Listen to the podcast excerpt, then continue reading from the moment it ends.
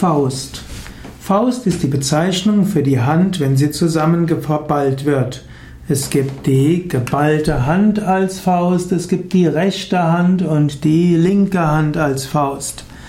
Faust ist aber auch die Bezeichnung für ein Drama von Goethe.